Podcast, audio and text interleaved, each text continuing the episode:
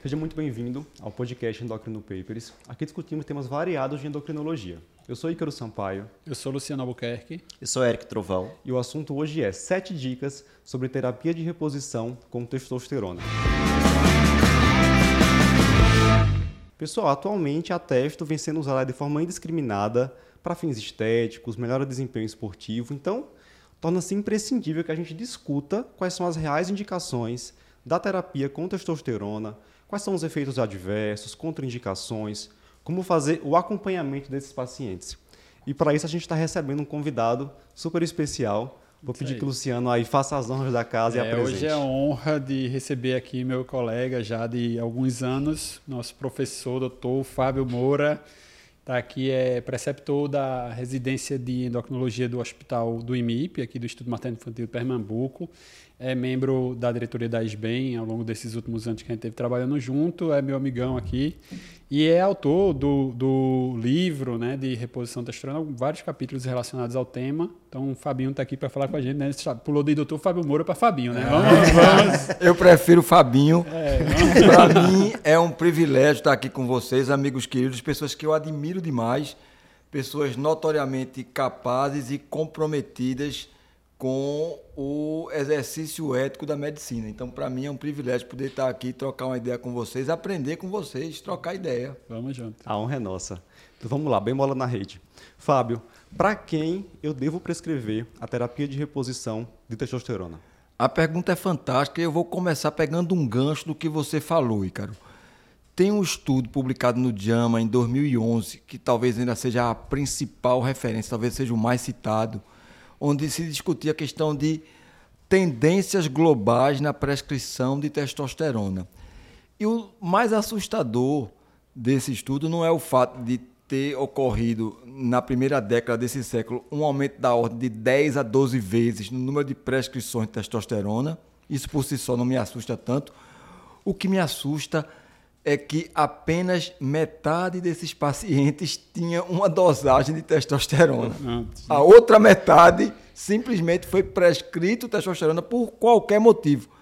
Astenia, indisposição, uh, disfunção erétil, e aí até cabia uma discussão, mas por qualquer motivo, aspas, esses pacientes receberam uma prescrição de testosterona sem ter uma dosagem inicial e sem ter uma dosagem de segmento. Naqueles 54% que tinham uma dosagem inicial, isso caía pela metade o número que tinham um, de pacientes que tinham o, o segmento disso. Então, realmente, como você colocou, está havendo um uso discriminado disso.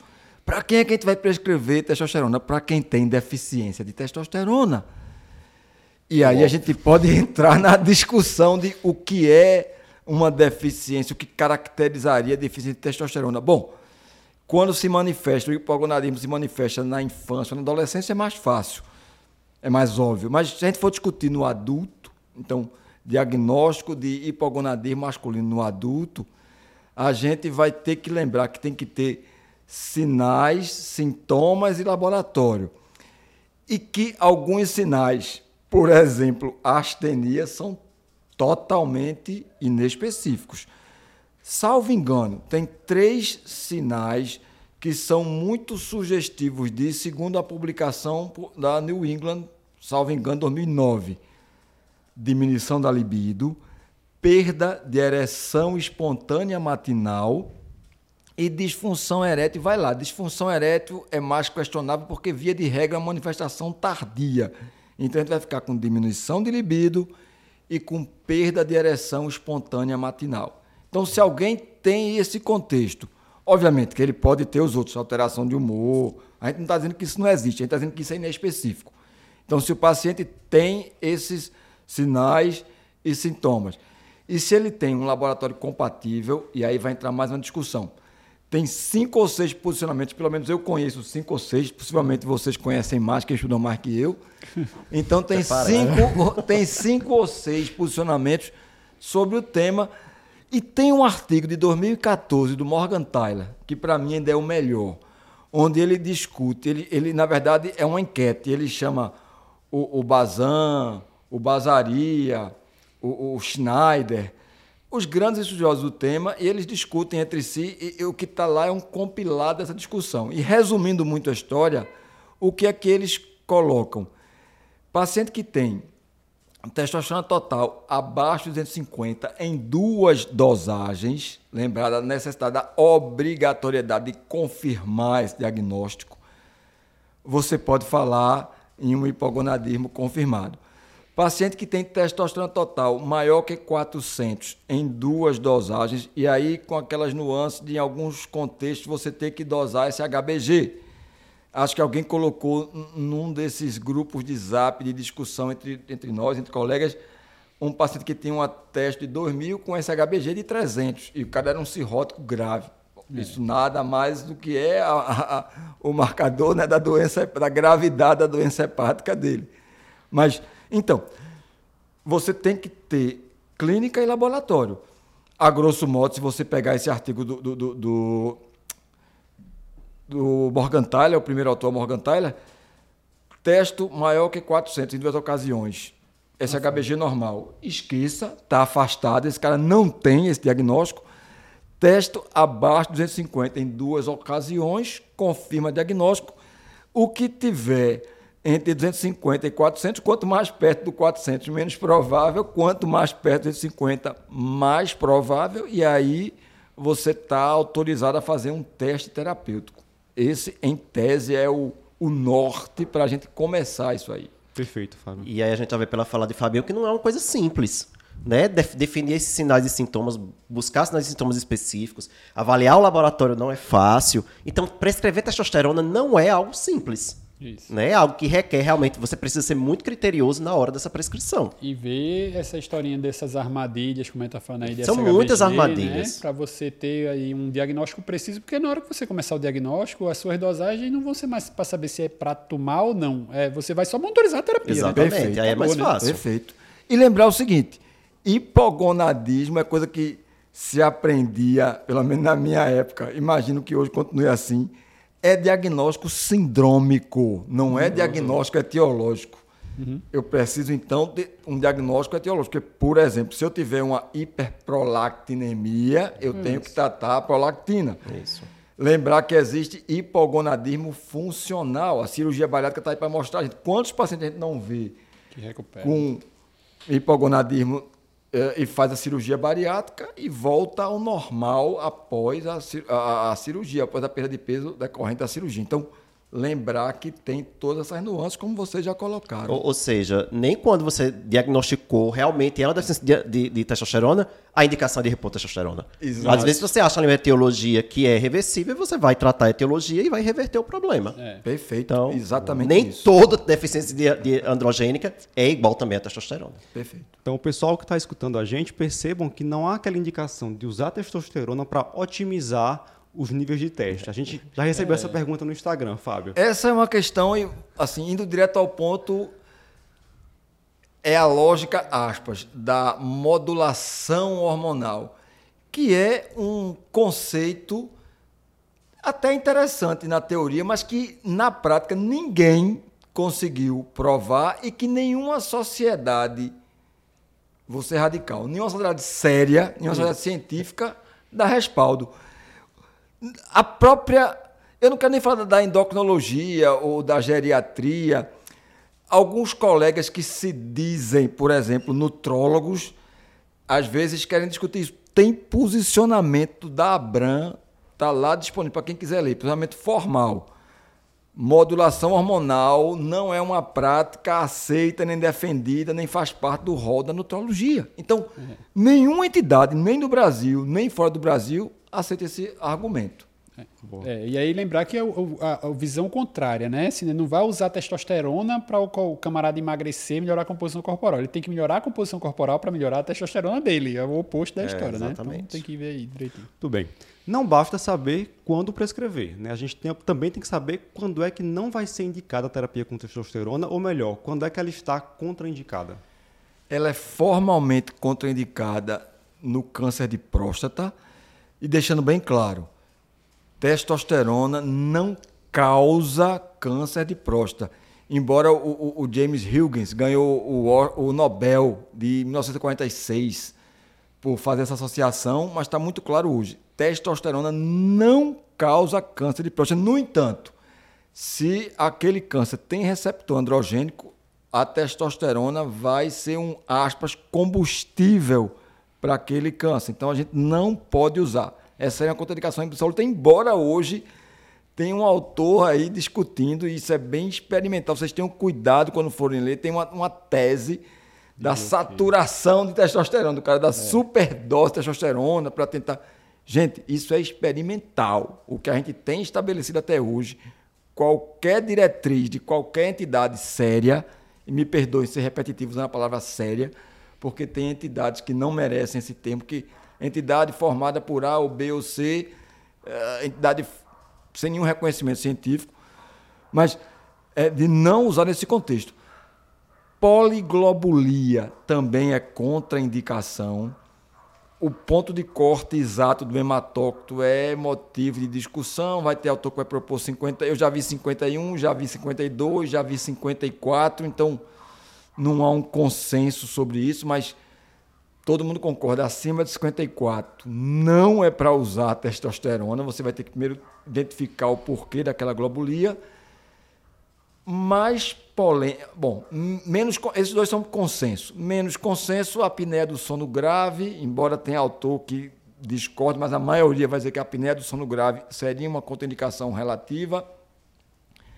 A questão da insuficiência cardíaca grave, insuficiência hepática grave, ou seja, falências orgânicas graves, né? fase avançada, você teria uma contraindicação, mas aí uma contraindicação relativa e aí a gente vai ter que julgar muito caso a caso. Mas contraindicação absoluta, essas duas: câncer de, de, próstata. de próstata, câncer de mama em homem, embora é. extremamente raro, mas a gente geralmente esquece, mas câncer de mama também seria uma, em homem, seria contraindicação disso aí. E essa questão da poliglobulia.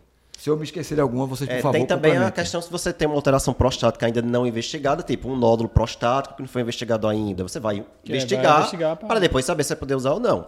Ou um PSA alto, assim, acima de 4, né? Você também vai investigar antes para depois avaliar. É. PSA acima de 3 em homem de alto risco, Isso, né? Isso, eu, alto risco para câncer de próstata. Meu avô, 3. meu pai, meus dois irmãos do meu pai. Ah, então você é alto risco. Então, PSA acima de 3, não pode PSA teste. É. Tem que avaliar antes. De um modo geral, PSA acima de 4 Fica já de cara. Né? A gente já é, fica. paciente também que tem sintomas é, por hiperplasia prostática benigna graves, sintomas obstrutivos graves.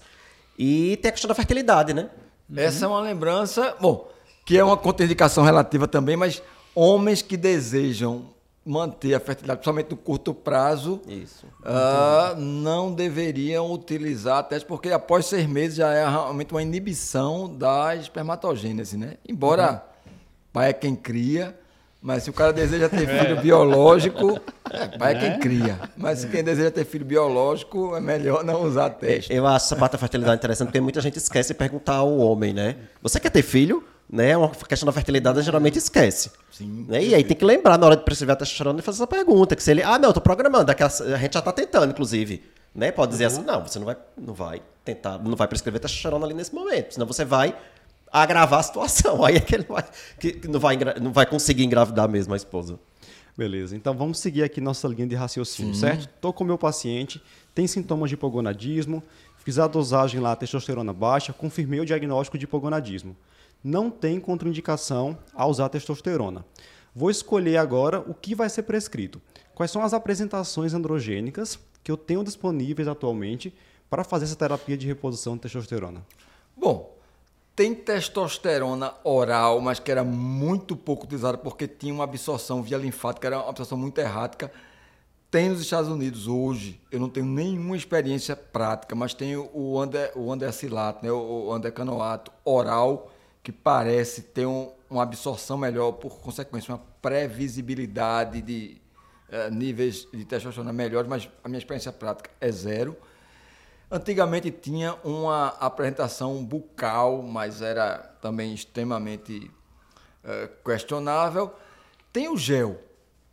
O gel tem a vantagem de manter níveis de testosterona estáveis, tem a vantagem de, se tiver qualquer intercorrência, você poder tirar muito rápido. Talvez seja, no meu ponto de vista, a maior vantagem né, dos do géis de testosterona. Pouco efeito local.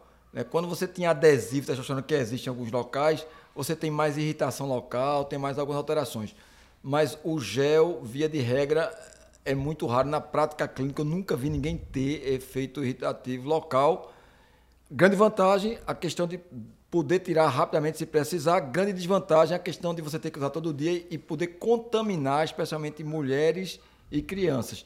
Tem o warning box, né? tem aviso na caixa desses gels por causa disso. Tem vários relatos de uhum. casos de contaminação de criança. Agora, eu prefiro começar com o gel quando eu tenho um paciente que eu estou na dúvida como é que ele vai responder. Aquele paciente que tem um hematócito limítrofe ou que tem um PSA limítrofe, obviamente depois de ter investigado como ele colocou o PSA, que tem algum que tem um IC, embora tenha estudo até mostrando melhora de IC não pela questão do miocárdio, mas pela questão da melhora de massa magra, desempenho é, é obviamente em pacientes hipogonádicos, né?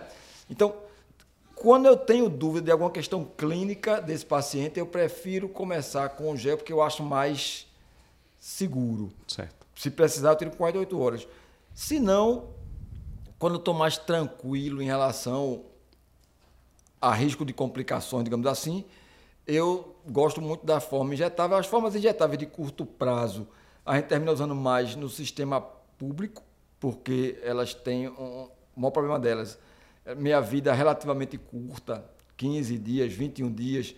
Então, para você ter um, nível sérico mais estável, você vai ter que usar metade da dose em tempo mais curto, ou você vai ter que expor o paciente a maior variação de nível de testosterona.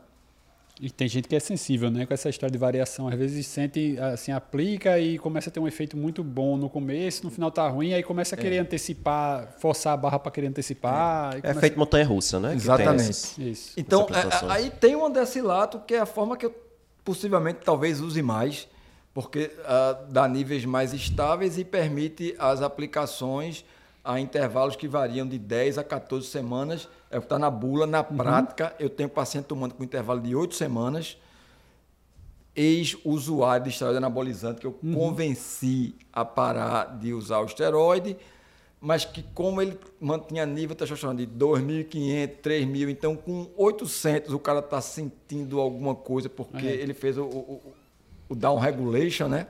Vou até usar o, vou até usar o termo inapropriadamente, viu? é uma modulaçãozinha, né? Deixa, é. deixa dentro do, da faixa, mas dentro de uma faixa mais alta para esse paciente que já venha acostumado Exato. com nível muito elevado, né? Que ele vai sentir diferença. Até porque se não fizer isso, ele vai voltar a usar. É, é meio aquela história. precisa às vezes fazer um adaptar. É, você pegou um paciente hipogonádico de, é, de, muito longo prazo, que instalou muito lentamente, às vezes a gente pega muito paciente hipogonadismo central, a gente mantém ali 300, 350, o paciente tá ótimo, Feliz maravilhoso, vida, né? não tem problema nenhum. E outro paciente que vem de, de pós-esteroide, ele acaba precisando ficar ali acima de 500, acima de 600 é, Exatamente. para segurar. Eu, esses pacientes, então, eu tenho paciente nesse perfil que eu uso a cada 8 semanas, eu prescrevo a cada 8 semanas, e tem também um paciente que eu uso a cada 16 semanas. Da bula uhum. tá 10 a 14. Mas tem o cara que com 16 semanas, hum, tá. ele mantém. Geralmente é alguém de uma compleição física menor, mais leve, menorzinho. Uh, e que com 400 de testosterona ele está felicíssimo. Ah, então, é. você consegue manter isso aí. Tem a discussão, e botando ele na fila, dos implantes hormonais, né? E deixando bem claro, até falando do posicionamento nosso da SBEM, implante hormonal é uma terapêutica, é, é, é uma estratégia terapêutica validada no mundo todo, vírgula. O problema é que aqui no Brasil a gente não tem nenhum implante testado. Então, Isso a gente tem que ter cuidado com essa nuance. Conceitualmente, conceitualmente, é uma estratégia que pode ser utilizada, desde que você tenha o implante adequado, o que não é realidade no Brasil. Então, quando a SBEM se posiciona, o que a SBEM quer, na verdade, é que os órgãos competentes. Eu ia fazer uma brincadeira, Luciano, os órgãos incompetentes, os órgãos competentes avaliem isso e regulem. O que a gente quer é estudo de farmacocinética, de farmacodinâmica, para poder fazer. No momento que tiver isso, a SBEM pode rever o seu posicionamento. Mesmo assim, no paciente que eu tenho mais dúvida, eu jamais colocaria um implante, especialmente um não absorvível, porque se der qualquer problema eu não vou ter o que fazer. Uhum. E isso já aconteceu comigo, não com o implante, mas com o andecilato. Uhum. De eu começar o andecilato e ter algum Eita. problema, eu não ter o que fazer. Então, já se eu fez. tenho dúvida, eu prefiro o gel, depende do contexto, eu vou para o andecilato no momento que a gente tiver estudo de segurança, de farmacocinética, de farmacodinâmica e outras coisas, eu poderia pensar em usar implante hoje, com o que a gente tem hoje, sem hum. nenhuma regulação. E antes alguém pergunte, mas como é que não tem regulação e isso é vendido assim? Vejam, aí tem uma pegadinha legal. A maior parte desses implantes é feito por farmácia de manipulação. Ponto. E farmácia de manipulação não é regulado o produto é regulado se ela pode funcionar ou não. É um tudo ou nada. É. Então, nesse tudo ou nada, os caras empurram essa questão do implante. É, eu acho que fica até a mensagem para o pessoal que está ouvindo a gente de que quando a gente quer fazer qualquer terapia no paciente, a gente não quer, quer minimizar o máximo possível qualquer malefício. Lógico. Então é óbvio que a gente tem que escolher preparações que foram estudadas, como você estava dizendo aí, tem estudo de farmacocinética, farmacodinâmica, para a gente ter a certeza de que a gente está oferecendo o melhor. É. Então assim, a gente tem preparações disponíveis no Brasil. Né? A gente tem aí o, o, os intramusculares, a gente tem o, o, transder, o gel transdérmico. Então por que não usar os que a gente tem disponíveis, que são seguros, mais seguros e que são estudados. E lembrar que se o, o, regulamentado, o correto, tem problema, imagine... imagino não regulamentado. É. E tem a questão legal, porque veja, se, se um paciente fizer um, um questionamento legal sobre alguma coisa, não tenha nenhuma dúvida, do ponto de vista de respaldo, Zero, você né? vai ter um problema. Se um advogado razoável pegar e tiver um mínimo de orientação de um médico, como é que isso aqui é, meu amigo, você vai ter problema real. É. Agora, eu acho que uma coisa que até falta aqui no Brasil é a gente ter mais preparações por Sim, outras vias. Claro. Né? Por exemplo, existe lá fora a nasal, a gente não tem aqui, a subcutânea, a gente não tem aqui.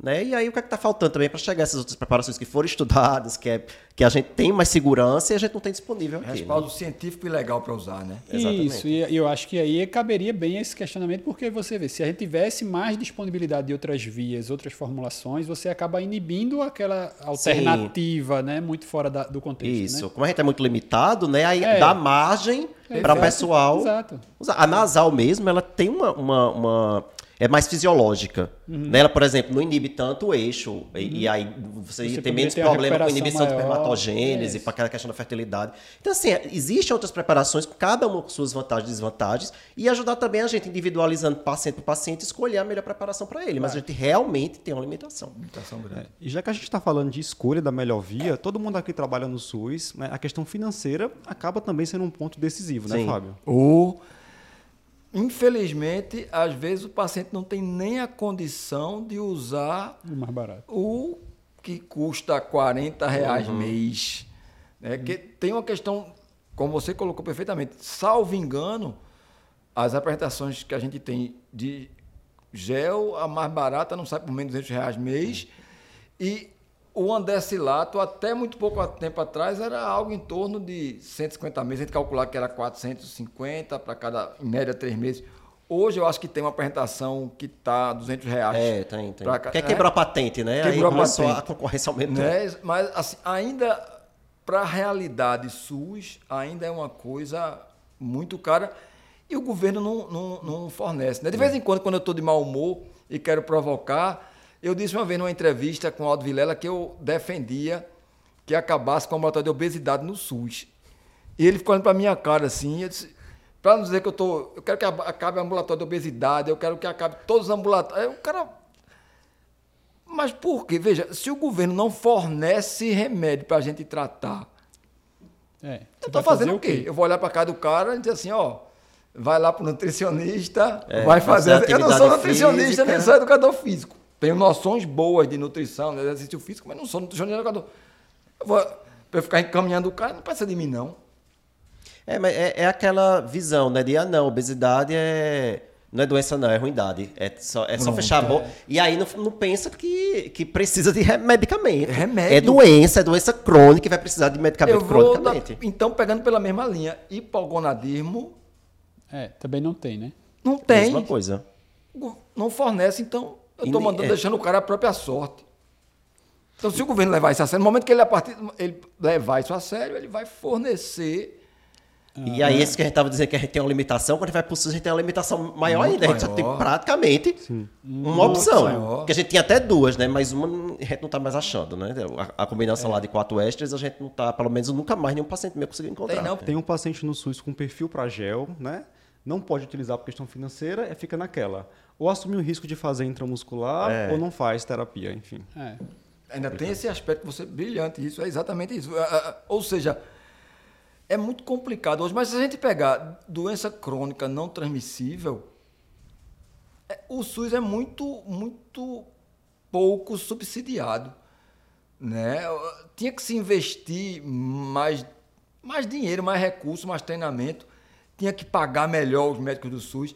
Eu tenho certeza que a maior parte dos médicos aceitaria trabalhar ou, até preferiria trabalhar só no SUS ou só se tivesse uma condição de trabalho e uma remuneração melhor.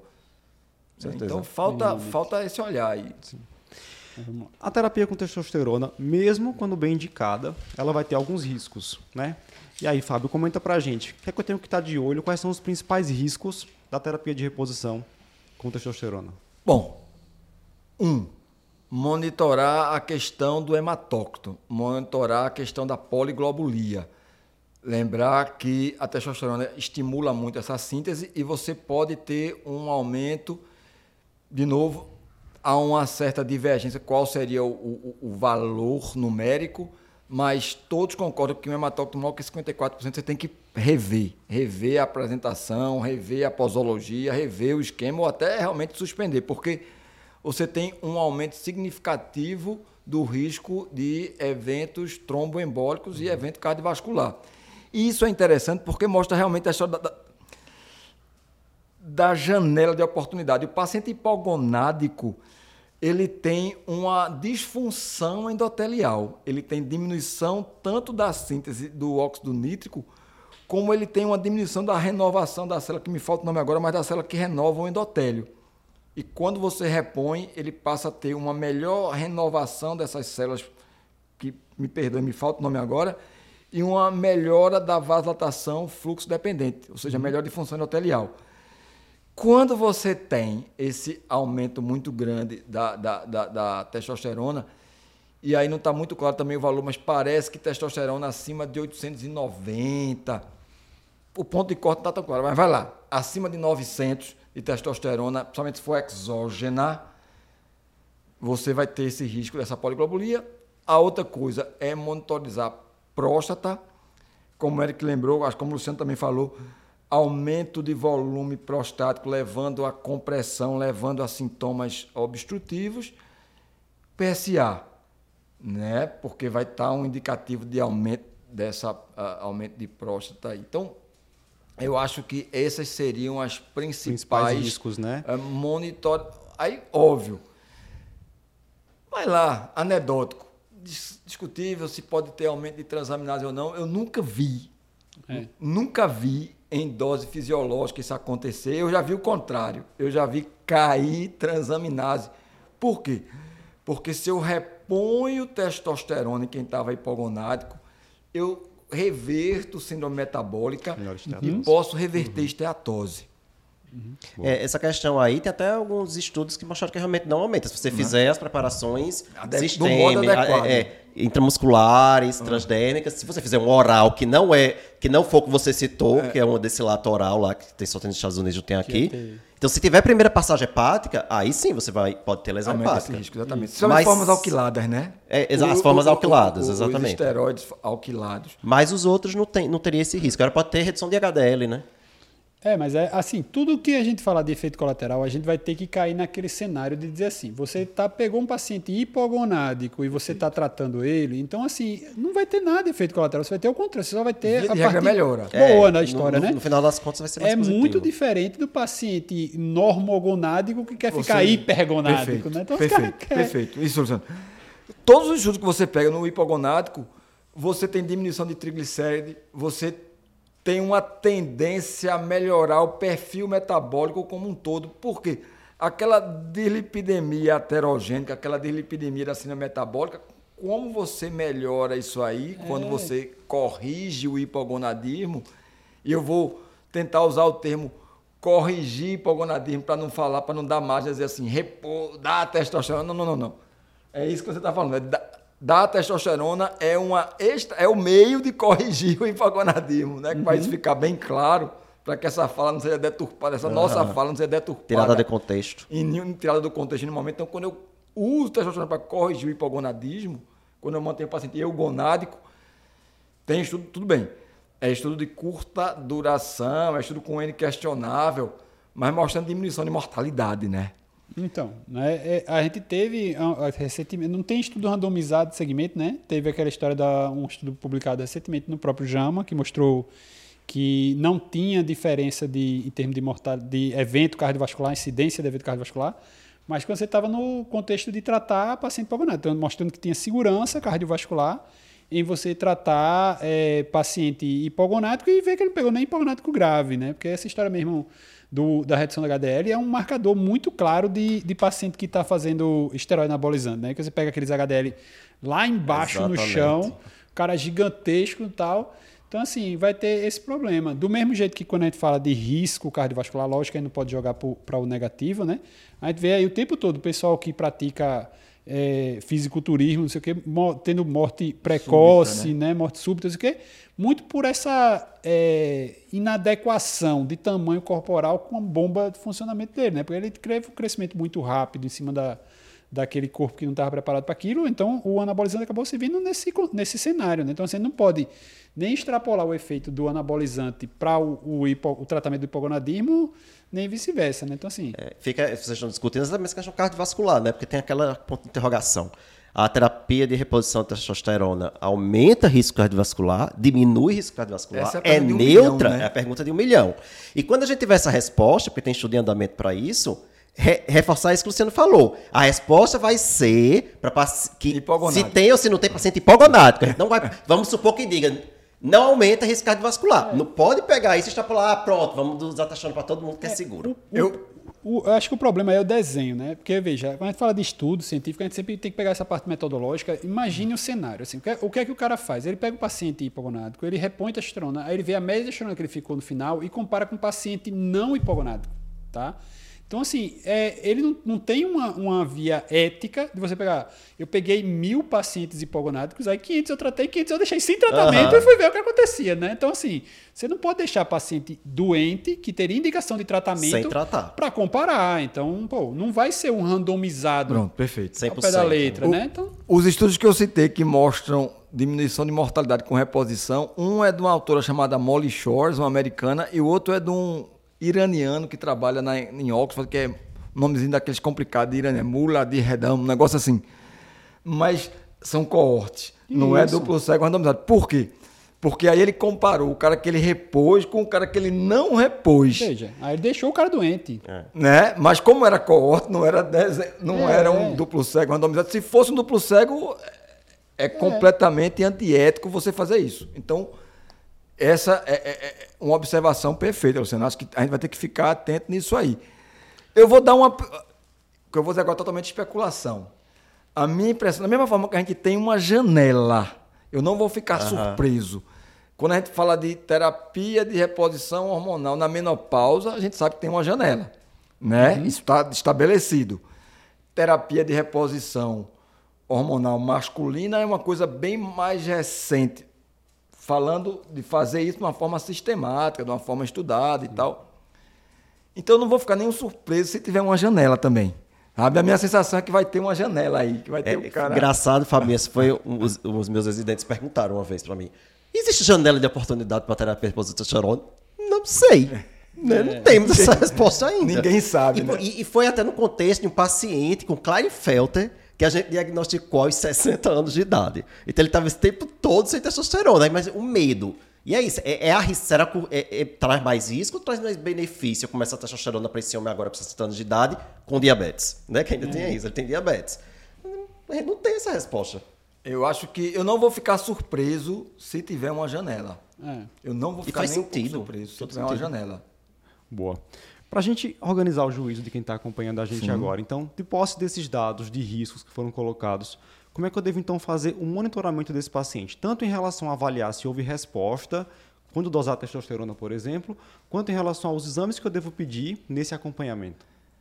Hematócito, PSA, principalmente esses dois. Mas ficar atento também é uma coisa que ah, a gente não citou, que a gente ficou muito. ah, Bom, é muito empolgante a questão cardiovascular, a questão de acne de pele, que é relativamente rara, mas que eu já vi acontecer, especialmente com as preparações de mais curta duração, com o andesilato ou com a testosterona gel. Eu nunca vi tá? Mas com a forma de mais curta duração eu já vi acne.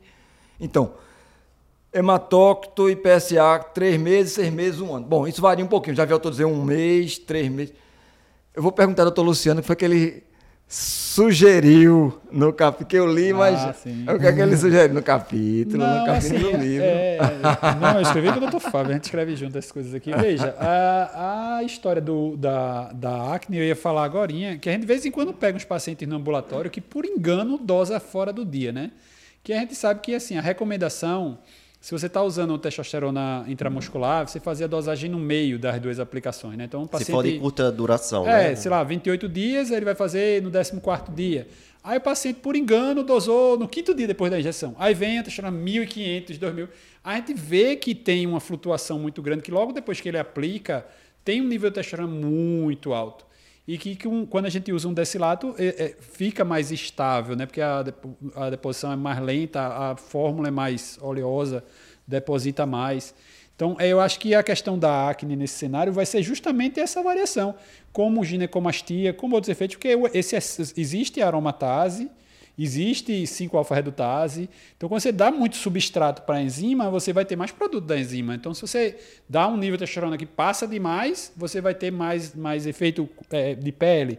Se você dá um nível alto demais, você vai ter mais efeito eh, de produção eh, de estrogênio. Então, eu acho que é dessa variação, desse dessa, esse período que ele faz o excesso, que acaba aparecendo mais eh, sintoma colateral, né? Da, das É, esses de curta duração, é, o paciente ele vai ter ali alguns dias que ele vai estar com excesso de testosterona. Uhum. Assim como se você fizer um intervalo muito longo, aí dependendo de como aquela droga né, vai ser a meia-vida naquele paciente, vai ter um período hipogonárico.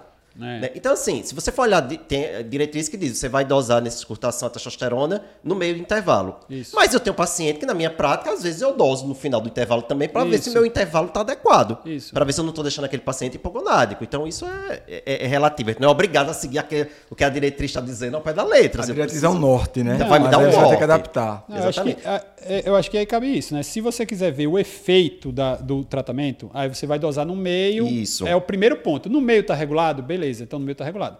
Aí o paciente vai chegar e dizer, ó, não, mas lá no final, sei lá, cinco dias antes eu sinto que estou muito mal, que estou muito devagar, não sei o que, tarará. aí talvez valesse a pena você antecipar um pouquinho.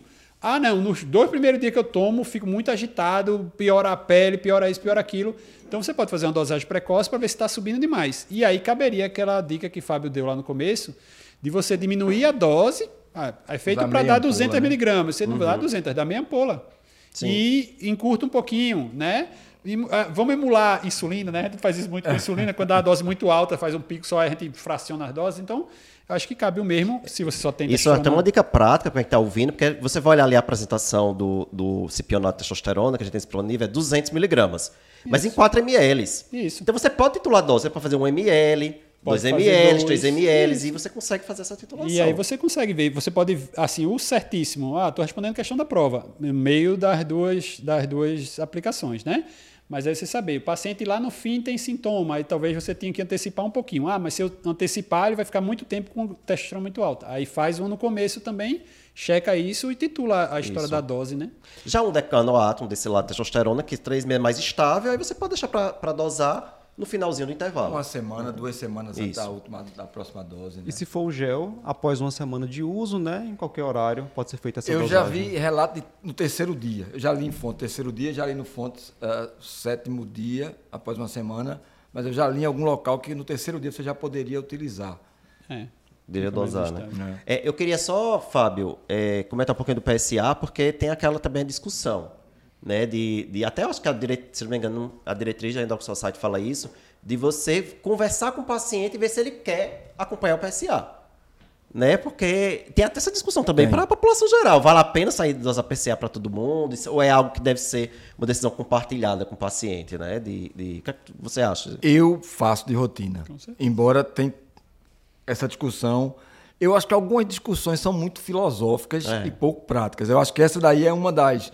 É a mesma, eu, eu brinco, é a mesma história do metformina isolada ou metformina ou, ou GLP-1 Primeira dose, primeiro. quê. ou, essa, a discussão é, lá- é linda, é retórica. Na prática, na minha prática, se eu puder, eu vou começar sempre com duas drogas. dois. É. Com rara a exceção é quem não vai tomar as duas. Via de regra, eu vou começar com duas. Então, eu acho que essa é uma das discussões mais retóricas do que na prática. Até porque, se você perguntar, e aí, a pessoa pergunta ao paciente, o que é que você acha, Liz? Eu acho que. O que é que você acha melhor? É. Doutor. Veja. Não, você decide. Você decide. Eu já, já ouvi isso, inclusive. É, mas é baseado naquela ideia de que a testosterona não teria é, efeito negativo prostático. Então, se na, na entrada já não tem, e o cara não tem um histórico familiar, não é um paciente de alto risco, tem nada, então não precisaria ficar monitorizando, né? Assim, meio... É que essa lenda que a Fabinho frisou muito bem, que não aumenta o risco de câncer de próstata, a lenda é porque, na verdade, talvez aumente a detecção. Isso. Porque você está dosando Perfeito, PSA perfeito. e você vai encontrar mais câncer de próstata porque está rastreando mais. E Tem, tem um né? estudo do, do, da American Society of Geriatrics, é, onde